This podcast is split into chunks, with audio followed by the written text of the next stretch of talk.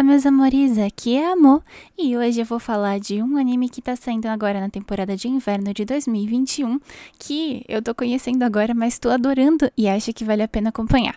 Bora lá? Vinheta.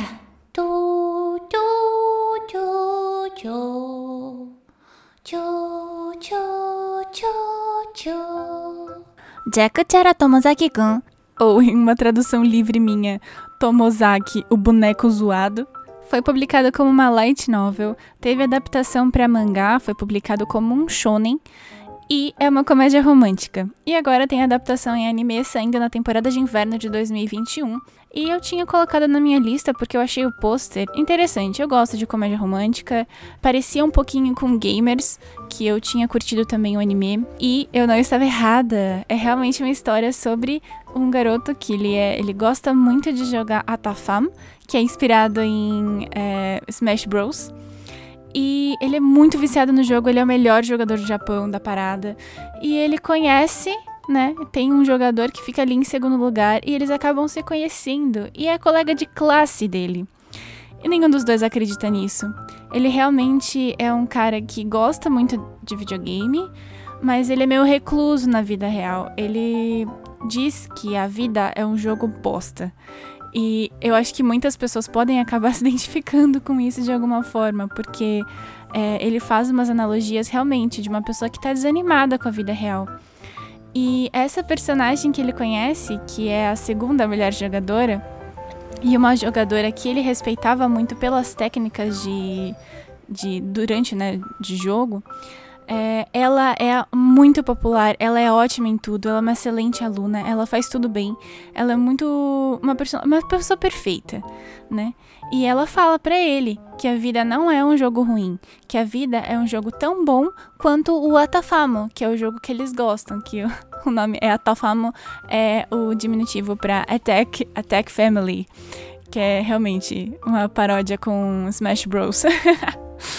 Então, os dois começam a ter uma relação ali de amizade, porque eles têm as mesmas referências. E ela, né, que é a Hinami, é na vida real, né? Mas no jogo o nick dela é No Name. Eu adoro personagens que não têm criatividade. Ela começa a ensinar ele a jogar o jogo da vida. E ela usa vários termos típicos de videogame, ela usa metas e objetivos é, de acordo com o que é apresentado em universos de jogos, e assim ele vai entendendo como se comunicar melhor, e isso vai acontecendo de uma forma mais fácil, né, menos dolorosa. E eu tô gostando demais, demais mesmo. Eu assisti dois episódios, saíram dois episódios, né, até o momento em que eu tô gravando esse cast. E por que, que eu tô gostando tanto? Essas técnicas de comunicação que ela apresenta, os desafios que a Hinami vai apresentando para o Tomozaki para ele aprender a falar mais com os outros, são técnicas que funcionam, são boas dicas para você que tem dificuldade de comunicação. É, é, claro, se você tem um amigo para intermediar, é sempre muito mais fácil, né? Ele tem a Hinami ali. Mas qualquer pessoa que for avaliar como se comunicar melhor, vai chegar a essas dicas, né? E são coisas que eu mesma sempre avaliei para poder me comunicar melhor com outras pessoas. Então eu estou me identificando com a obra, aprendendo coisas e percebendo como eu aprendi algumas coisas também. Porque apesar de não ter feito essa. Às vezes não fiz o raciocínio exatamente como está sendo apresentado no anime. Mas eu pensei antes de, de agir por lógica, né? Tentando buscar soluções para as minhas dificuldades. E eu acho que o anime apresenta isso muito bem. Nesses dois episódios que eu assisti, apresenta as dificuldades dos personagens, apresenta boas soluções e apresenta de um jeito super positivo. Perlim, transição. Como é um shonen que veio de uma light novel, eu já fiquei meio putz será que vai ter fanservice? E eu estava certa, sim, tem fanservice. Mas, por enquanto, nesses dois primeiros episódios, eu achei os fanservices não exagerados, né? Tem um fanservice que eu achei meio exageradinho ali, mas eu achei fofo também. Eu gostei muito das personagens femininas, de como elas são construídas, elas têm uma profundidade que o próprio protagonista percebe né? Observando elas mais de perto, tentando observar elas. Porque antes ele nem se interessava, e agora que ele quer aprimorar as habilidades dele, ele tá prestando mais atenção nas outras pessoas, ele tá sendo estimulado a isso, ele tá conhecendo elas. E a gente conhece junto com ele, e elas são boas personagens.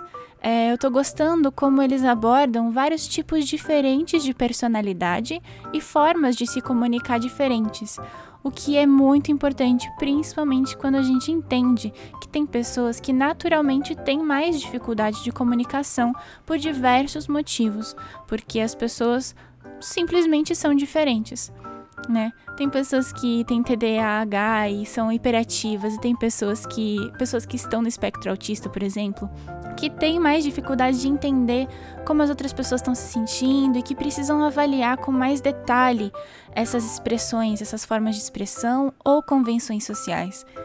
Tem pessoas que só são tímidas, tem pessoas que têm traumas sociais e tem pessoas que não têm absolutamente nenhum tipo de diagnóstico, aparentemente não tem nenhum tipo de dificuldade, mas ainda assim, mesmo sendo comunicativas, às vezes não conseguem expressar o que elas sentem, não conseguem se comunicar e expressar para os outros a melhor, da melhor forma quais são as suas próprias ideias. Então as pessoas são diferentes e todo mundo precisa aprender a se comunicar de algum jeito. Né? A gente vive num coletivo. Então eu acho, eu sinto pelo menos, que essa anime respeita isso, né? E apresenta ali algumas dicas para que essa comunicação seja mais fácil.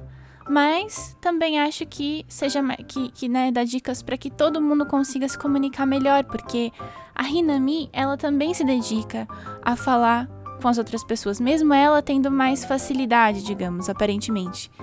Eu também me questionei um pouco se isso não seria uma forma de uh, unificar as ações das pessoas, porque sei lá, você só é aceito se você uh, faz as coisas de um jeito específico. E às vezes pode dar essa impressão, mas eu acho que para a gente conseguir se comunicar com os outros, a gente precisa usar símbolos que todos compreendam. A gente precisa entender como o outro entende para a gente poder passar a nossa mensagem para o outro também. E eu acho que a obra está entregando isso, ao mesmo tempo que respeita a individualidade, né? As personagens femininas são bem diferentes e o protagonista vai aprendendo, né? É, como elas são diferentes e como lidar com cada uma também, respeitando essas diferenças. Isso, pelo menos, foi o que eu vi nesses dois primeiros episódios e eu tô muito empolgada em saber o que vai vir nesse futuro, né? Eu comecei a falar do fanservice e acabei esquecendo totalmente mudando de assunto, mas teve ali uma cena de fanservice entre as meninas e eu acabei falando das personalidades delas, porque para mim essa cena de fanservice expressou muito mais a personalidade delas e a relação que elas têm entre elas do que de fato um fanservice. Tem ali aquela carinha de fanservice, mas não tem aquele exagero, principalmente relacionado à reação do personagem masculino. O Tomozaki só ficou olhando, tipo, meu Deus, o que está acontecendo? Sabe? Não teve uma ênfase é, sexual, né? Mesmo que tivesse ali uma, uma visão tanto quanto erótica, é, eu não vi uma ênfase absoluta nisso. E teve uma outra cena também no segundo episódio, é no segundo episódio. Uma outra cena em que a Hinami bota a mão na bunda do, do Tomozaki. E aí, mas também foi uma coisa que eu vi como algo que demonstrava a proximidade dos dois como amigos. Isso para mim, que sou brasileira. Eu acho que tem outra conotação no Japão, mas para mim eu vi isso como uma demonstração de proximidade, de intimidade e não a cena não é desconfortável né, não rola um desconforto. O Tomozaki não fica desconfortável, ele fica surpreso, sim, mas parece que ele uh, tá entendendo, os dois estão entendendo essa relação e que estão se sentindo à vontade um com o outro. E eu até vejo esses fanservices como uma forma de estimular o público masculino a se interessar pela obra, principalmente o que é mais relutante a esse tipo de mudança positiva com relação a mulheres e comunicação. E eu acho que tá bem saudável. Eu tô bem surpresa. Eu gostei mais do que eu achei que eu fosse gostar, porque pelo pôster eu achei que fosse ser bem mais genérico, né? Gamers é um anime que eu achei divertidinho, mas também não foi tipo, uh, não foi tão interessante para mim quanto esse anime tá sendo. E eu acho que é por conta desse aspecto mais educativo e que incentiva um crescimento pessoal no protagonista, né? Então eu acho que é um bom exemplo, é um bom anime para vocês assistirem e para indicarem para outras pessoas, uh, ah, para acompanharem.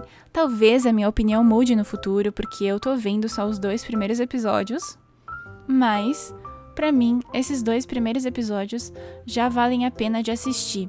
É uma abordagem que eu tô achando muito positiva. E eu espero que se vocês assistirem, se vocês começarem a assistir, vocês é, me deem um feedback. Eu quero saber a opinião de vocês também sobre Jakuchara Tomozaki-kun. Perelim, transição. E é isso, galera. Eu espero que vocês tenham gostado dessa dica. É uma dica super nova, quente, fresquinha para vocês. E, como eu falei, quero feedbacks. Quero saber o que vocês estão achando desse anime. Quero saber o que vocês estão achando do podcast. Porque, né, gente? Meu Deus, o que é isso? Já estou no terceiro capítulo em uma semana. Veja só, é, com né, capítulos curtinhos para apresentar coisinhas que estão me deixando animada. Eu tô fazendo live na Twitch toda terça-feira às 19 horas e sábado às 5 da tarde, 6 da tarde, eu ainda não defini. Mas vocês podem me seguir na Twitch já. É o mesmo arroba de todas as minhas redes sociais, então no Twitter, na, no Instagram e na Twitch eu tô como Kidzaster. K-I-D-Z-A-S-T-R. E um aviso para vocês, eu estou com dorzinha nas minhas mãos. Na verdade, dorzinha é pouco, tá doendo muito. Então eu tô um pouquinho ausente das redes sociais, do Twitter e do Instagram mais especificamente, mas as lives na Twitch continuam e os áudios, né, aqui no, no cast continuam porque é super fácil editar áudio, então super simples, não faço esforços. Então esses conteúdos vão continuar sendo produzidos além das, é, dos vídeos no Bentô, né, toda quarta-feira e das lives também lá na Twitch do Omelete. Eu e o Jack estamos apresentando por lá e espero que vocês continuem nos acompanhando. Obrigada, galera. Beijinhos e até o próximo. Pum, pum, pum. Pum, pum, pum, pum. Owari.